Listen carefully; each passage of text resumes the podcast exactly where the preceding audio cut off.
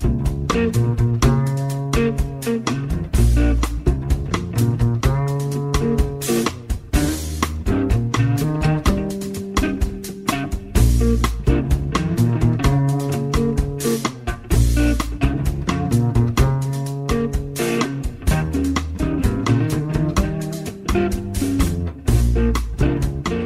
Radio Marca comienza Noches Americanas con Abraham Romero.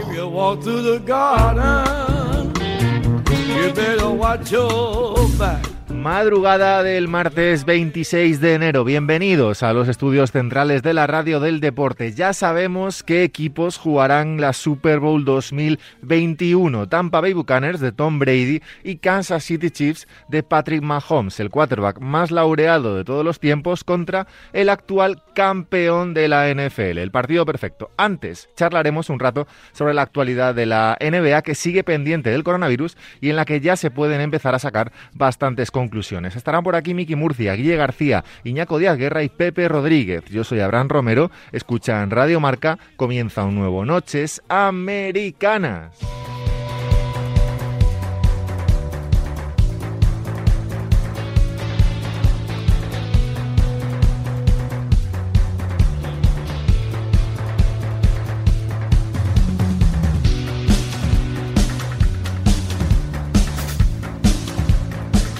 Nueva semana de NBA. Eh, estamos ya en pleno mes de enero, casi terminándolo ya. La mayoría de los equipos han jugado ya 15, casi 20 partidos ya.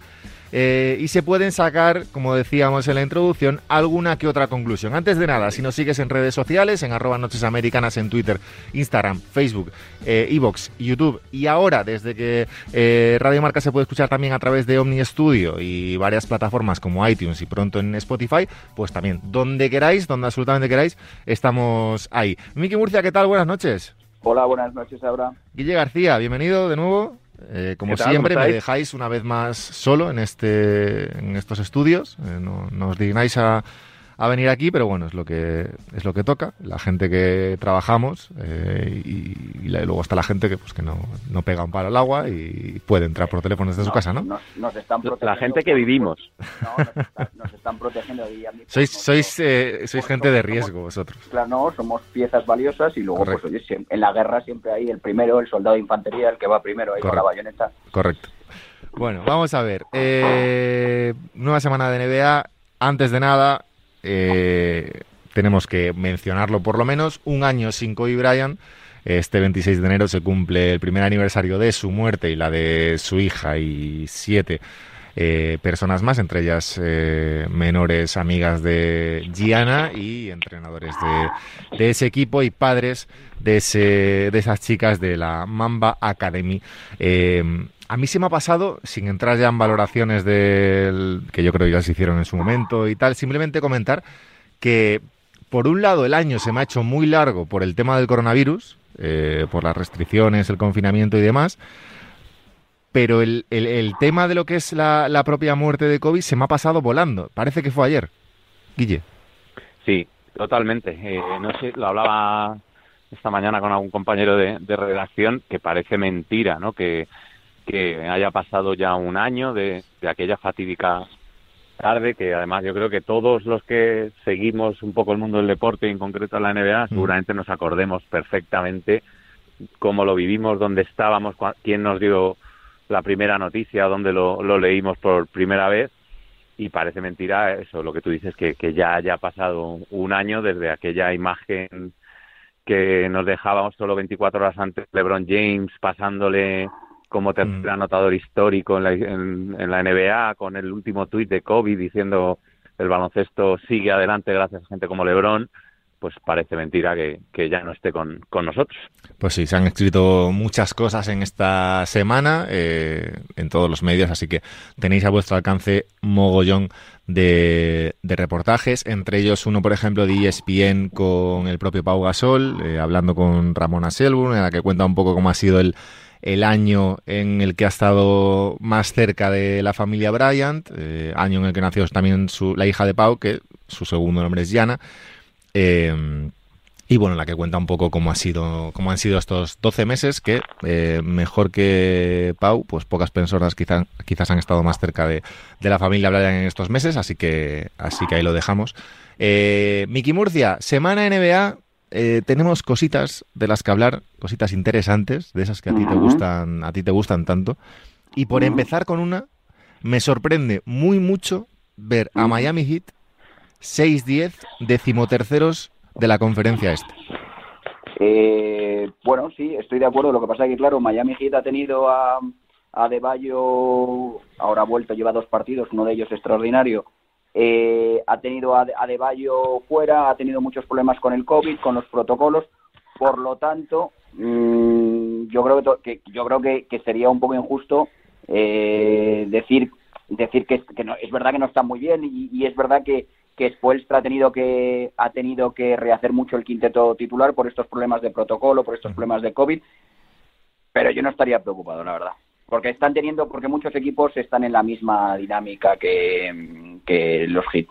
Se da una circunstancia, Guille, que es que, eh, evidentemente estamos a principio de temporada, eh, comentaba Miquilo de Miami que llevan tres derrotas seguidas, dos derrotas seguidas llevan los Cavaliers, dos derrotas seguidas los Knicks después de esa mini racha positiva, eh, dos derrotas seguidas los Bulls, y arriba, en los cinco primeros puestos, nos encontramos ya primeros los Sixers, segundo los Celtics, terceros los Bucks, cuartos los Pacers, quintos los Brooklyn Nets. Es decir, se va un poco eh, acomodando la clasificación a la teórica, eh, al teórico ranking predispuesto en hace unas semanas, ¿no? Sí, yo creo que solo, vamos a ver, me, me, dentro de estos cinco yo creo que están para mí los cuatro candidatos a ser eh, los cuatro primeros a final de temporada. Sacaría, pese a Mickey Murcia de la ecuación, a Indiana Pacers. Creo que al final le va a pesar más eh, la calidad de los Brooklyn Nets que, que el concepto de equipo de los Pacers, pero sí, bueno, yo creo que esos cinco equipos eh, tienen colchón y sobre todo eh, experiencia con respecto a otras temporadas eh, para asegurarse las cinco primeras plazas del este y luego por detrás pues empieza un poco lo, lo interesante con con Atlanta que, que, yo creo que está empezando a encontrar su patrón de juego y, y empezando a, a tener resultados favorables. Y luego por los dos que tú decías, Cleveland y, New York, y por detrás equipos con más experiencia como Orlando, Toronto o, o eso es Miami Heat, que lo que iba a decir antes con respecto a lo que decía Miki es que, eh, bueno, eh, yo tampoco me preocuparía, pero a ver eh, cómo factura todo esto del COVID y cuánto tiempo les pasa factura esto del COVID, no vaya a ser que cuando quieran darse cuenta y recuperar a todos los jugadores sea, muy tarde. Hay una cosa curiosa, Miki, y es que cuando, cuando, un equipo, eh, como los Heat en este caso, eh, hace una machada tan grande como la de los últimos playoffs, eh, a veces, por, por, por pura inercia de acabo de hacer una cosa gigantesca, me relajo y seguro que por la inercia de lo bien que lo he hecho, lo vuelvo a hacer otra vez igual de bien, eh, se pincha un poquito, un poquito, eh, esa burbuja, un poquito. Sí, puede ser, pero yo creo que en este caso con un entrenador como Spoelstra eh, va a intentar por todos los medios que no sea así. De todas formas, también eh, habrá mm, los, los rivales, cuando tú tienes éxito, eh, te, te claro, y te tienen más vigilado, o sea, ya no es una sorpresa que, que, Duncan Robinson te las meta de tres en casa en sud, ya no es una sorpresa que Tyler Herro te vaya a penetrar y tal, o sea, hay como un, un respeto que te has ganado y por lo tanto la gente eh, contra ti, pues, pues te tiene más escapeado. De todas formas, eh, ayer, no sé si viste el partido de ayer, eh, yo, yo me quedé dormido, la verdad, pero hoy he visto el último cuarto de, de, de, Nets y, y, para mí es, es, una, es una gran... Eh, es, es, muy, es muy, muy ilustrativo lo que pasó en el último cuarto y es eh, lo que va a aportar James Harden. Como James Harden eh, en, en, tres minutos te mete 10 puntos. Claro. Es, es, es eso que, que, lo que yo creo que es el, el valor añadido que te puede ofrecer en playoffs. E, claro. Esa, ese diferencial de Durán no funciona, Kyrie, no está bien y de repente eh, este señor se lleva el partido, claro. Es que no hay no hay un trío igual. En, o sea, pueden, hacer, pueden, hacer, los tres lo que hace LeBron James en los Lakers, que es uh -huh. eh, cojo el balón en cada una de las posesiones de los últimos 12 minutos de partido y, creo yo absolutamente todo, que es un poco lo que está haciendo Doncic quizás en, Dallas también, que es un poco el, jugador, eh, pues, pues el, jugador boya del equipo, ¿no? El que, el que todo el rato genera eso. Y en Brooklyn tienen tres jugadores y el, yo creo que el que mejor se adapta a eso es el propio Harden. Pero bueno, lo de, lo de, lo de Miami es verdad que Giro ha estado fuera también eh, varios partidos, eh, Adebayo también, bueno, no hay que preocuparse, pero eh, lo que decía un poco Guille y lo que eh, repetía yo, que al final de esa de hacerlo muy bien el año pasado a veces te puedes confiar y, los equipos también te van a por ti, pero bueno, aún así está todo muy apretado todavía. De lo, del sexto, que es, es Atlanta, que tiene ocho victorias, al decimotercero, que es Miami, que tiene seis, hay dos triunfos solo de diferencia, así que todavía queda muchísimo por seguir en el este. Eh, Detroit Pistons. No sé si lo hemos comentado ya en el programa esta temporada, pero Miki, que sé que te... Sí, sí, sí, me gusta mucho. Sé que te gusta, sé que te gusta el tema. Eh, 4-13, eh, quitando los Wizards, que les quedan todavía mucho por jugar, es el peor equipo de la NBA junto a los Minnesota Timberwolves. eh, Blake Griffin ya no hace mates. Es lo que es la noticia, la noticia de la semana en Detroit. Sí, vi, una, vi una estadística anual de los mates que hacía y bueno, pues, pues evidentemente ya no es el jugador que, que, era, claro. Evidentemente. Pero ¿qué pasa en ese equipo? ¿Están ya...? Bueno, es, es una reconstrucción, eh, es una reconstrucción, habrá... Hay cosas interesantes, para mí hay cosas muy importantes, por ejemplo, eh, y Jeremy Grant ha dado un paso un paso hacia adelante y se ha convertido en una referencia ofensiva y se ve que puede ser una referencia ofensiva de primer nivel cuando pensábamos en Denver que era un jugador que te podía meter, que tenía sus puntos, pero que no tenía esos movimientos, esa y que lo está demostrando. Luego eh, hay ciertos eh, ciertos jugadores que a mí me parecen interesantes, como puede ser Sadik Bey, aunque ahora no está entrando todo en las rotaciones, pero pero jugadores importantes o el pivot eh, Stewart, que, que además encarna muy bien con el con el, con el carácter de los Pistons, ese, ese, jugador aguerrido. Y bueno, a mí no me preocupa, es verdad que, es verdad que, nos, que, nos faltan, nos faltan cosas para competir, pero se, se entiende un poco lo que quiere hacer nos, Nos faltan, ¿eh? O sea, estás ya en el barco, a tope. Bueno, es que yo siempre me he sentido muy muy identificado con los Pistons. Es una franquicia, una franquicia que me ha gustado, me gusta su la cultura, me gusta lo lo que se ve en la cancha y yo creo que e, es, es eso lo que lo que quiere volver a, a, hacer. Y, evidentemente a mí Blake Griffin o Derrick Rose pues la verdad es que ahora mismo no me pintan mucho pero bueno son dos veteranos que pueden ayudar a desarrollar a los a los jugadores nuevos. Bueno también nos eh, falta en estos partidos Killian Hayes no que es un poco el jugador está lesionado claro. claro que tenía pero que es un poco el, el jugador en el que tenían los Pistons puestas grandes o tienen puestas grandes esperanzas de cara al futuro y que todavía pues no ha podido demostrar gran cosa en la NBA. Sí, a mí lo que he visto me deja un poco frío, pero bueno, eh, hay que tener paciencia con estos jugadores. Pues eh, decía yo, 3-9 los Wizards, que es verdad que es el equipo, juraría que es el equipo al que más partidos les quedan sí, es porque llevan 12 jugados solamente. Los Pelicans, por ejemplo, llevan 15, eh, están, están más o menos en la media. Los Grizzlies llevan 13 pero, pero es que los, los llevan solo 12, pero aún así 3-9 y con un Westbrook que no termina de arrancar, con un Bill que está cada día en, en, un rumor de traspaso diferente y parece ser, parece ser que pueden ser los peores equipos de, de la conferencia este, Detroit y Washington. Yo creo que Washington empezará un poco a, recuperar y a coger inercia, pero, pero veremos. Eh, más cosas en el oeste. Tenemos ya, ahora sí que sí, eh, después de una semana y después de siete victorias consecutivas de los Clippers y tres consecutivas de los Lakers que siguen invictos fuera de casa, ojo a eso, siguen invictos fuera de casa. 14-4 Lakers, 13-4 Clippers, ya ambos en la lucha por el primer puesto de la conferencia oeste. Tengo la sensación este año de que se habla menos de los Clippers que el año pasado y eso es bueno para ellos. Yo creo que, eh, fíjate lo que voy a decir, la derrota aquella famosa el día de, bueno, durante la Navidad contra, contra los Mavericks, creo que les vino muy bien en cuanto a que el foco mediático eh, ya no está tan pendiente de ellos y lo que tú dices, están haciendo mucho menos ruido, se les presta mucho menos atención y eso juega totalmente a, su favor. Y lo decía el otro día el propio Paul George, que, que estaban más a gusto sintiéndose en la sombra, sin tener todos los focos de la temporada pasada, que, que eso, que la temporada pasada cuando se pegaron luego el batacazo en la burbuja. Sí, sí de todas formas, eh, lo que decís es interesante. Eh, hace falta eh, meter en el zurrón muchas victorias porque porque te coge unos protocolos. Me parece que Kawhi y Paul George esta semana que viene no van a jugar ninguno. No de van los... a jugar.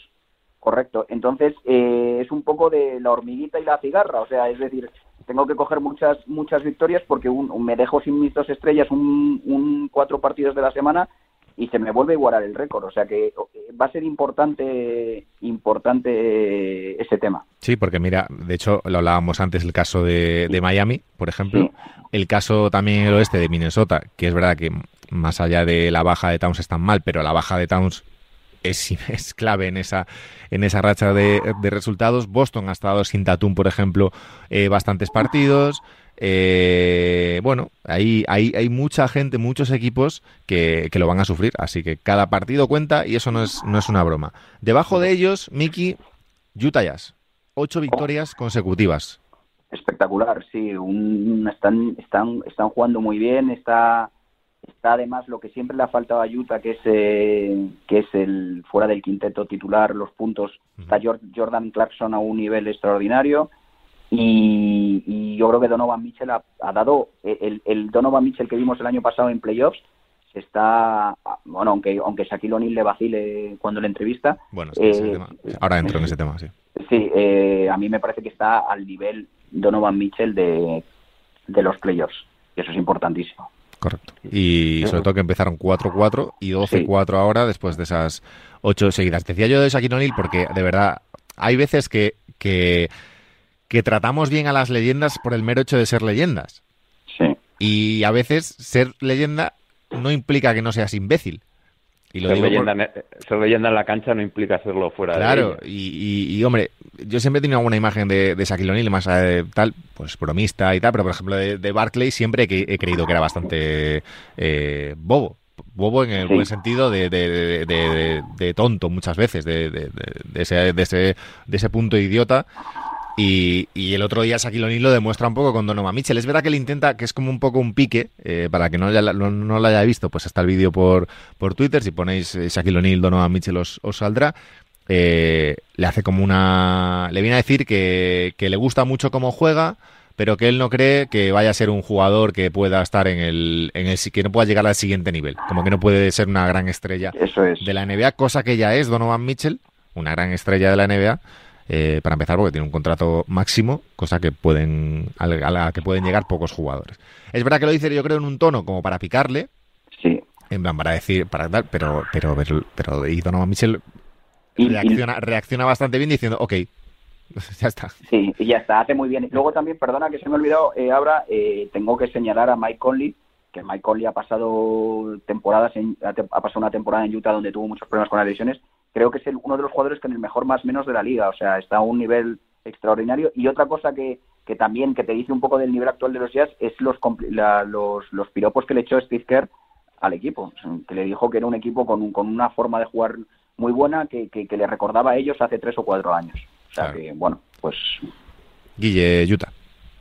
Bueno, pues eh, yo creo que la segunda intervención de ha dado con la clave. Yo para mí, es, de Donovan Mitchell es el nivel que espero, de Rudy Gobert es lo que hemos visto y lo que es un jugador muy regular que sabes que siempre te va a aportar sobre todo atrás, pero creo que la clave para el despegue de Utah ha sido el despegue de Mike Conley, eh, un jugador que la temporada pasada se esperaba mucho de él y, no acabó de rendir como de como todos pre preveíamos, pero que esta temporada ha cogido las riendas del equipo, ha asumido eh, el libreto de Quinn Snyder y lo está aplicando a, a la perfección, dándole al equipo muchísimo movimiento de balón, eh, algo que le gusta mucho a su entrenador sí. y, y, y, sobre todo volviendo también a, a, a defender, a ser un, un, jugador que atrás también te aporta mucho, que es otra de las señas de identidad de, de estos jazz y que se reflejan en esas ocho victorias.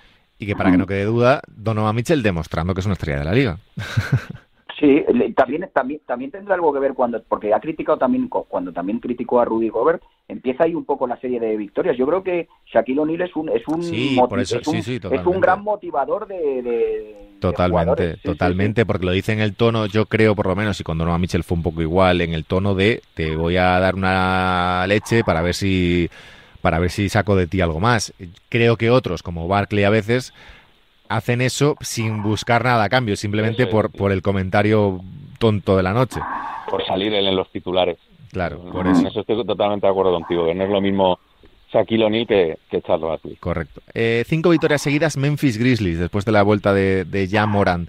Es curioso el caso de Memphis porque por jugadores, eh, por nombre a nombre, quitando a Morant, no deberían estar ahí, pero al final eh, juegan muy bien, saben sobre todo a lo que juegan, eh, cada jugador tiene un rol, cosa que no pasa, un rol definido, cosa que no pasa en el resto de, de, plantillas. Y para muestra, los Minnesota Timberwolves.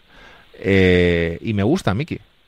Sí, sí, eh, lo que tú dices. Y además hay una cosa, lo que tú has dicho es importante, porque tienen, tienen sistema de juego. Porque cuando no estuvo ya Moran, compitieron. Ah, cuando no ha estado Balanchunas, compiten. O sea, quiero decir que independientemente de sus estrellas, que es verdad que te dan ese punto, mm. son un equipo bien estructurado y, y, eso es importante. Correcto. Guille. Bueno, y estamos hablando de que les faltó ya Morant y del rol que tiene cada uno y se nos olvida que es que están jugando sin el que en teoría es el segundo espada de este equipo, que es, que es Jaren Jackson, que lleva ya mm. un tiempecito lesionado.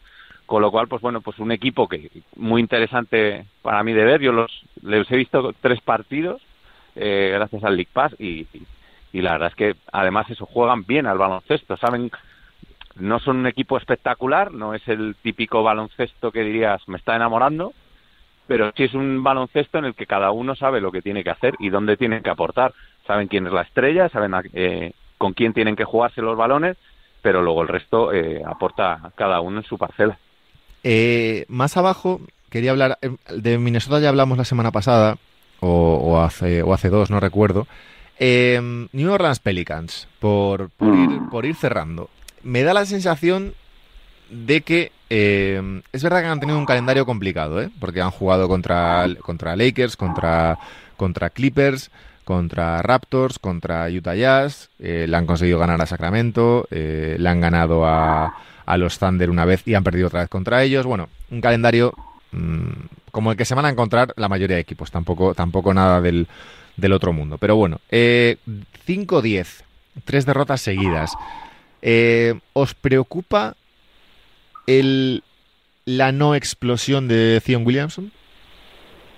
A, mí me preocupa mucho el equipo en general, porque era uno de los equipos que tenía más ganas de ver y ha sido uno de las decepciones más grandes. Eh, pero ya no solo a nivel, a nivel ofensivo hay una decepción terrible. Eh, me parece que es un equipo que no tiene ni ton ni son, o sea que es un equipo que produce muy pocos puntos, me parece que es el 20 en puntos producidos y con un ritmo lentísimo, que no sabe lo que juega y luego eh, yo creo que con Van Gandhi van a mejorar las estadísticas defensivas y tampoco es que se ha visto nada, o sea, es un equipo que, que yo creo que, que ha involucionado y me preocupa Zion Williamson, me preocupa Zion Williamson en defensa y me, me preocupa, la verdad, yo pensaba que, iba a ir mucho mejor. para, para, mí el problema es que no saben eh, a qué juegan. Yo creo que Van Gandhi todavía no, no ha encontrado qué quiere y cómo lo quiere que, de este equipo. Eh, está claro quiénes son los primeros espadas a la hora de asumir responsabilidades, que deberían ser eh, Williamson y Brandon Ingram, y a ellos les van los balones, pero muchas veces en situaciones muy forzadas, dejándoles solo eh, situaciones de uno contra uno que no terminan de llegar a buen puerto. Creo que al bueno de Stan Van Gandhi eh, se le está haciendo un poco bola la, la comida de Nueva Orleans y, y con ello eh, a todo el equipo. Y lo que decía Miki, eh, Van Gandhi yo creía que iba a dar un, una identidad defensiva que no, que no está consiguiendo. Y, luego hay un problema totalmente de tiro, ¿eh? Ahora me parece que es el, están entre los peores equipos de tres puntos, de, de tiro de tres puntos, de, de acierto de tres puntos. Eh, J.J. Reddick, que ha sido siempre una, una referencia en esto, en, en, este, en, este, en estas estadísticas y tal, tampoco está jugando bien. No sé, creo que hay un problema, el, tan hablado ese que me parece, el tan hablado spacing, no veo, veo que ahí es un batiburrillo donde, donde, donde con los titulares con Bledsoe y con Ball tampoco no lo veo claro. Yo, yo, se está dando lo que pensábamos, que el equipo donde va Bledsoe es un equipo que se, que se enfarra. Yo no, no diría que se está pinchando la burbuja, pero diría que no hay tantos brotes verdes como esperábamos. Sí, 15, 15 lo, tenía apuntado, estoy sacando mi libreta porque esto me interesa. 15, 15 pérdidas por, por partido, que son de los últimos, o sea, un ritmo de juego lentísimo. Sí, sobre todo que tienes un, equipo que en teoría es joven, que explosivo, físico y no le está sacando eh, partido. Juegas a, dos por hora, en media cancha, en lugar de intentar abrir el campo lo máximo posible y aprovechar la, ventaja física de gente o la explosividad de gente como Zion. de momento, una de las decepciones, como decíais. Veremos que sí. y, en, defensa les han metido el, día que menos 111 puntos. Y es que aquello sí es, es, ingobernable, es insostenible, hombre. Sí, totalmente. Bueno, chicos, eh, hasta aquí la, el ratito de, NBA. Miki Murcia, te seguimos en arroba Mur10. Un abrazo. Muy bien, nos vemos, un abrazo. nos vemos en un rato. Tienes que, bueno, eh, tendrás, ahora, tendrás que alabar a nuestro amigo Patrick Mahomes. ¿eh? Correcto. Es, mi, es mi labor en esta próxima media hora. Guille García, arroba Muglimarca, un abrazo. Que disfrutéis. Cuidaros y si os gusta la NFL quedaros por aquí y si no, pues dadle un like y hasta la próxima semana.